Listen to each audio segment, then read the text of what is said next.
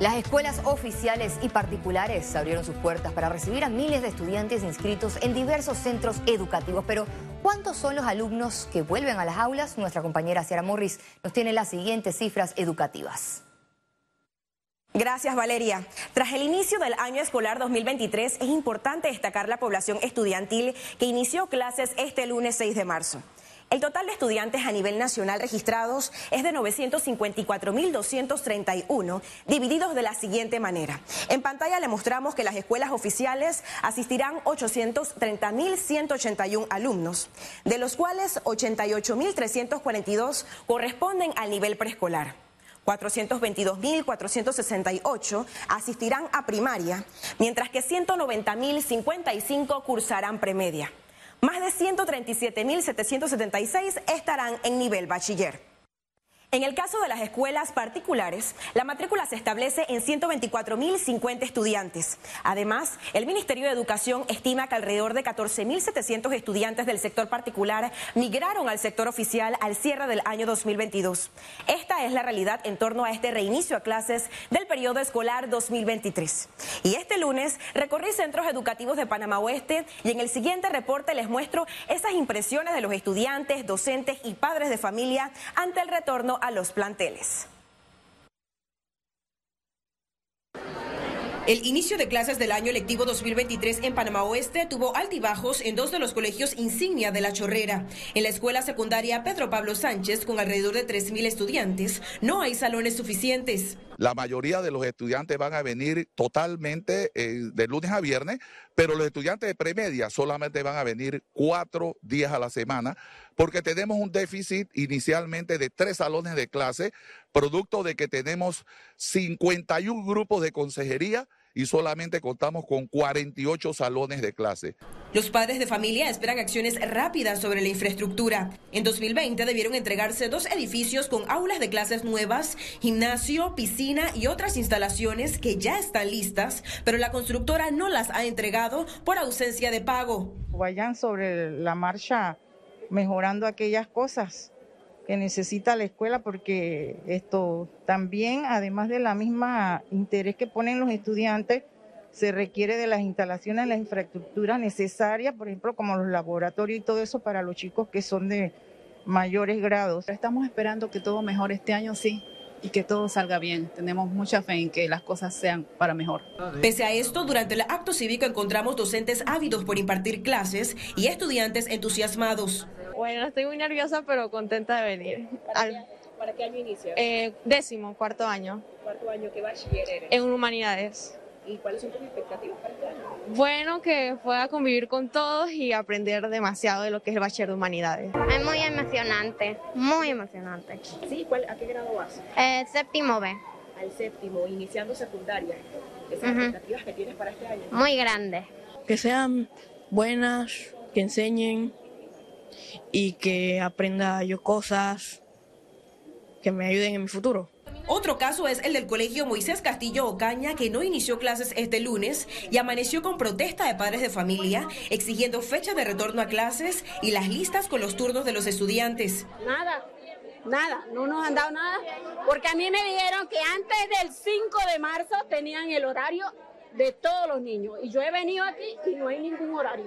Luego de cuatro horas de reunión entre la directiva del colegio, 140 docentes y la Asociación de Padres de Familia, informaron que el próximo 13 de marzo iniciarán el periodo electivo 2023 en jornada completa. Hay 45 aulas que fue lo que pidió la comunidad educativa para iniciar clases. Las aulas están listas, solamente que hace falta parte del mobiliario que era parte del, del tema administrativo que había que tener. Sin embargo, el colegio lo que están pidiendo es una limpieza profunda. Ciara Morris, Econews. Con el reto de seguir recuperando los aprendizajes arrancó el año 2023. El presidente de la República, Laurentino Cortizo, encabezó el acto cívico este lunes 6 de marzo.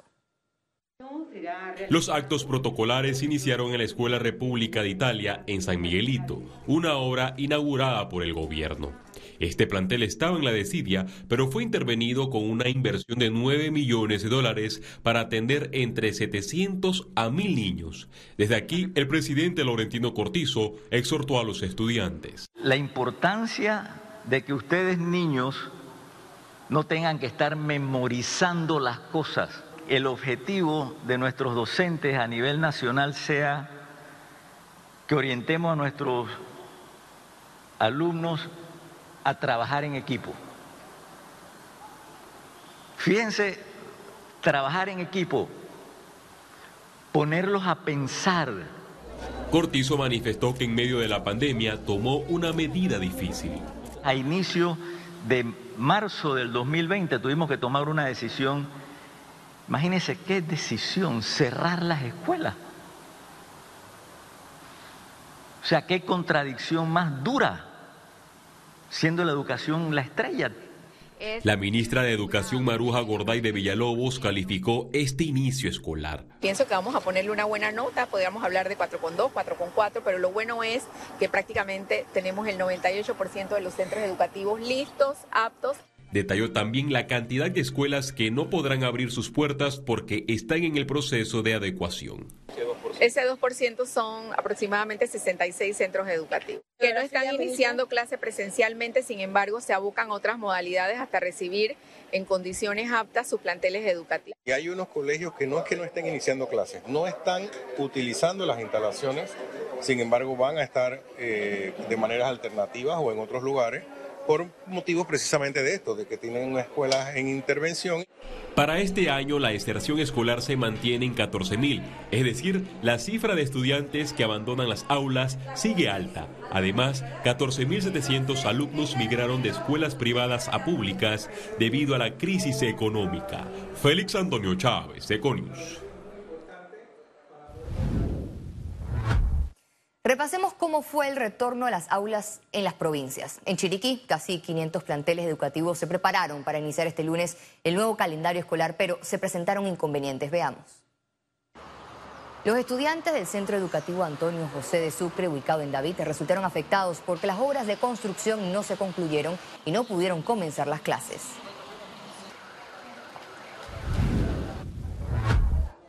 Más de 3.000 docentes dieron inicio a un nuevo año lectivo en la provincia de Coclé. En este sector, 300 centros educativos fueron adecuados para recibir a unos 47.000 estudiantes.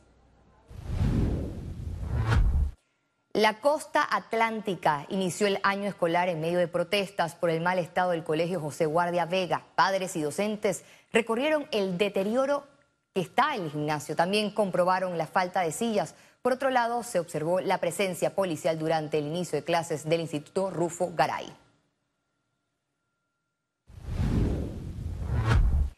Este año lectivo contempla un tiempo efectivo de clases, unos 190 días en que los estudiantes recibirán las enseñanzas del personal docente. Regresemos nuevamente con Ciara Morris, quien nos explicará cómo estará dividido el calendario escolar para este 2023.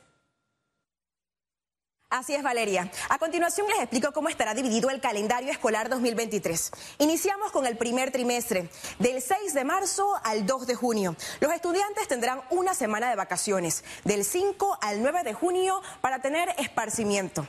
Pasamos posteriormente al segundo trimestre. Este será del 12 de junio y se extenderá hasta el 8 de septiembre. Tendrán nuevamente una semana de vacaciones, del 11 al 15 de septiembre. Ahora pasamos al tercer y último trimestre del año, el cual iniciará el 18 de septiembre y se extenderá hasta el 22 de diciembre. Los exámenes de los graduandos del 20 al 24 de noviembre y las graduaciones, ese evento tan esperado, del 26 al 29 de diciembre. El Ministerio de Salud reiteró en este inicio de clases que se deben cumplir con las medidas de bioseguridad en las escuelas para evitar registros de casos de COVID-19. Recordar que los medios de transportes eh, eh, públicos eh, y colectivos, el uso de la mascarilla sí es obligatorio. El lavado de manos debe de ser de manera permanente con agua y jabón y pedirle a los padres de familia que en lo posible manden a sus niños con gel alcoholado, de tal manera que en el momento en que sea difícil eh, ir a un lavamanos para lavarse las manos, entonces puedan utilizar el gel alcoholado. Informe especial con Gabriela Vega. Luego del retorno a clases presenciales, el sector educativo debe afrontar diferentes retos para mejorar la calidad de los aprendizajes. Nuestra periodista Gabriela Vega nos tiene más detalles del tema. Con la llegada de un nuevo año escolar, salen a relucir cuestionamientos sobre el estado de las escuelas y las estrategias para garantizar el derecho a la educación. Sin embargo, la influencia de la política y el descuido del aspecto socioemocional son otros de los desafíos del sistema educativo que abordaremos en el siguiente informe especial. En el 2022, el reto del sector educativo fue gestionar un retorno seguro a las escuelas tras dos años de clases virtuales por la pandemia. Este año la prioridad es la recuperación de los aprendizajes. Nos toca consolidar ese proceso de recuperación, empezar a tener indicadores puntuales de tema de calidad educativa, tanto para los estudiantes de primaria, premedia, los de media que van saliendo. Sin embargo, los cambios generados por la pandemia afectaron el aspecto socioemocional de los estudiantes. Los estudiantes que en el 2019 estaban en sexto grado y que el año pasado eran graduandos en noveno grado, ese fue eh, eh, un sector importante, fue el sector eh, que tuvo que llevar más estudiantes a reválida, a recuperación académica. El Fondo de las Naciones Unidas para la Infancia indica que en el nivel de premedia se genera otra de las problemáticas del sector, la exclusión educativa. En 2019, la organización realizó un estudio sobre este fenómeno, donde participaron más de 3.000 actores de la comunidad educativa. Previo a la pandemia, 127 mil niños, niñas, adolescentes y jóvenes entre 4 eh, a 20 años estaban fuera de la escuela. Eh, también eh, se analizaron los sistemas de información del ministerio y se pudo determinar que alrededor de 200.000 estudiantes tienen eh, sobre edad, ¿no? La estructura del sistema educativo contribuye a la exclusión en este nivel académico. La ley del año 95 que modifica la ley orgánica de educación eh, contempla que eh, primaria y premedia son parte de la básica general, ¿no? Entonces, eh, la realidad es que la premedia parece más una media que, una, premedia, ¿no? Y en las cifras podemos ver que los, los estudiantes pasan de sexto grado de un nivel de aprobación del 98% y en séptimo eh, esto tiene una caída de casi el 30%. Otro de los problemas que enfrenta la educación panameña es la influencia de la política en el sistema. Cuando tú haces los nombramientos de docentes eh, por, por nexos políticos, o políticos partidistas o políticos gremial, estás perdiendo, estás rayando en mediocridad. Porque entonces no pones en el aula el mejor posible, sino al que tiene un contacto. Para cambiar esta realidad es necesario involucrar a todos los actores de la comunidad educativa. Tenemos que cambiar el enfoque. Nosotros no podemos seguir en el rincón donde te ponen quienes gritan. Tienes que mirar la estructura institucional y echarla a andar para que funcione en, en torno a quien es el protagonista verdadero del sistema educativo, que es el estudiante. Y cuando la estructura institucional está dedicada al estudiante y jalas al padre de familia, ahí tienes una, un matrimonio que funciona.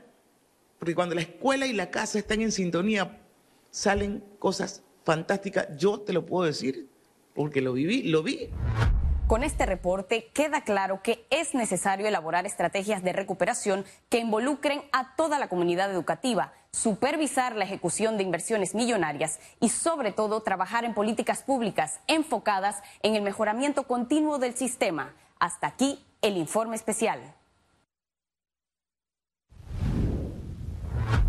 Este fin de semana continuaron las postulaciones a cargo de elección popular en el Partido Revolucionario Democrático.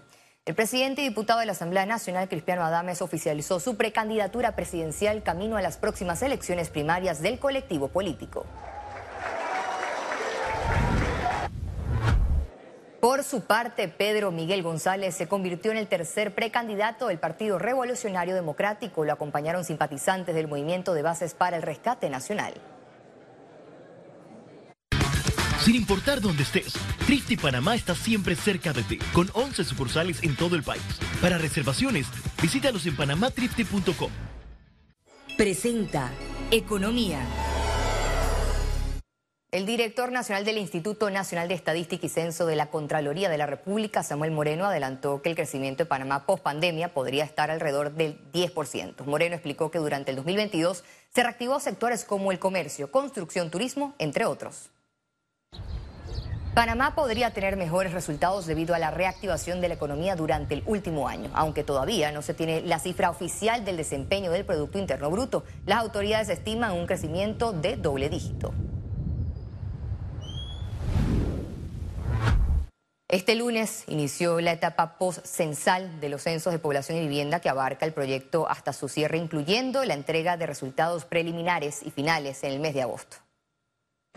Dicha fase trata sobre el proceso de verificación y digitalización de la información captada durante la etapa censal e incluye la nueva data que se obtenga en las provincias de Panamá y Panamá Oeste.